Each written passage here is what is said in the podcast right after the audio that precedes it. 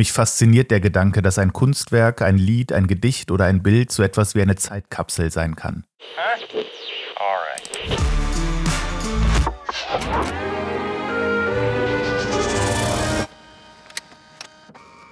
Das Schreiben ist kein Genuss.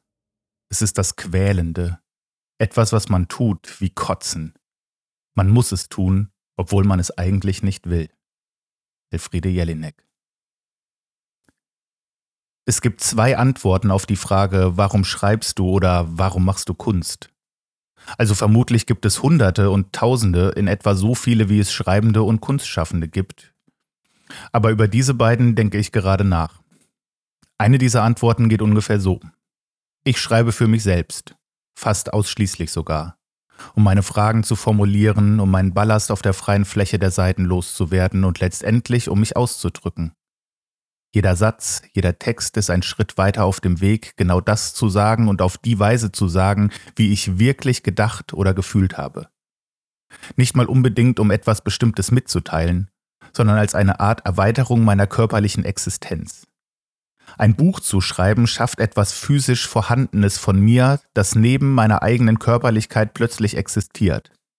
Parallel, aber nicht unabhängig davon und im Schreiben versuche ich eine Form zu finden, die meinem eigenen Selbstbild möglich nahe kommt.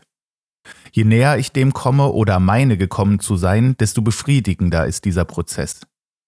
Immer in dem Bewusstsein, dass es sich dabei natürlich um einen Schnappschuss, um eine flüchtige Momentaufnahme handelt. Oder wie es der von mir sehr verehrte amerikanische Dichter Allen Ginsberg einmal in einem Interview formulierte, Writing is like mental masturbation, a rhythmic articulation of feeling. Allen Ginsberg. Die zweite Antwort ist eher so etwas wie, ich möchte den Lesenden etwas mitgeben.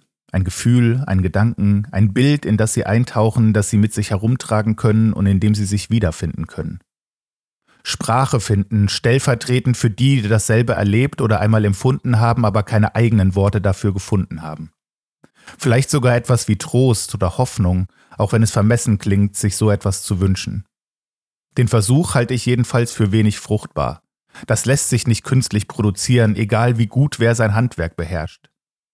Kunst mit klar erkennbarer Intention ist mir meistens mehr als suspekt. Es passiert etwas oder eben nicht. Beides ist gleichermaßen in Ordnung. Dieser zweite Ansatz birgt die Gefahr schon beim Schreiben, diesen Filter der Erwartung eines fiktiven oder realen Publikums im Kopf zu haben und diesem gefallen oder irgendwie genügen zu wollen oder zu müssen. Die erste Antwort hingegen könnte dazu führen, in Beliebigkeit zu zerfasern und sich selbst zu genügen und jegliche konstruktive Kritik und äußere Einflüsse auszublenden. Mich fasziniert der Gedanke, dass ein Kunstwerk, ein Lied, ein Gedicht oder ein Bild so etwas wie eine Zeitkapsel sein kann eine Art Flaschenpost durch die Zeit. Wenn ich mich hinsetze und versuche, ein Gefühl, eine Atmosphäre einzufangen und ein anderer Mensch findet dieses Kunstwerk vielleicht Jahre oder Jahrzehnte später und kann dadurch dasselbe fühlen wie ich gerade, dann ist das eine sehr besondere Art der Verbindung zwischen zwei Menschen, finde ich. Es gibt aber auch noch einen dritten Ansatz. So etwas wie dem vorhandenen Kanon etwas Eigenes hinzufügen zu wollen. So vermessen das klingen mag.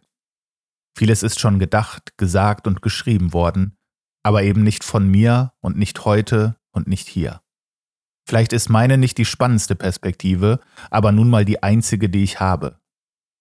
Schreiben als Akt der Selbstwahrnehmung und Selbstermächtigung, Selbstentleerung und Selbsterfahrung, Achtsamkeitsübung. In diesem Sinne hat das Schreiben eine schon beinahe mystische und religiöse Qualität obwohl man kreativen Prozessen mit derlei Zuschreibungen und Überfrachtungen sicher oft keinen allzu großen Gefallen tut. Trotzdem ist es kein Zufall, dass viele Schreibende und Kunstschaffende neben aller Routine und allem Handwerkszeug immer wieder auch spirituell anmutende Beschreibungen bemühen, wenn sie über ihr eigenes Schaffen sprechen. Und der Gedanke, wo die Ideen eigentlich herkommen und wie sie sich manifestieren, ist und bleibt ein sehr spannender. Ob man das nun Gott nennen möchte oder nicht.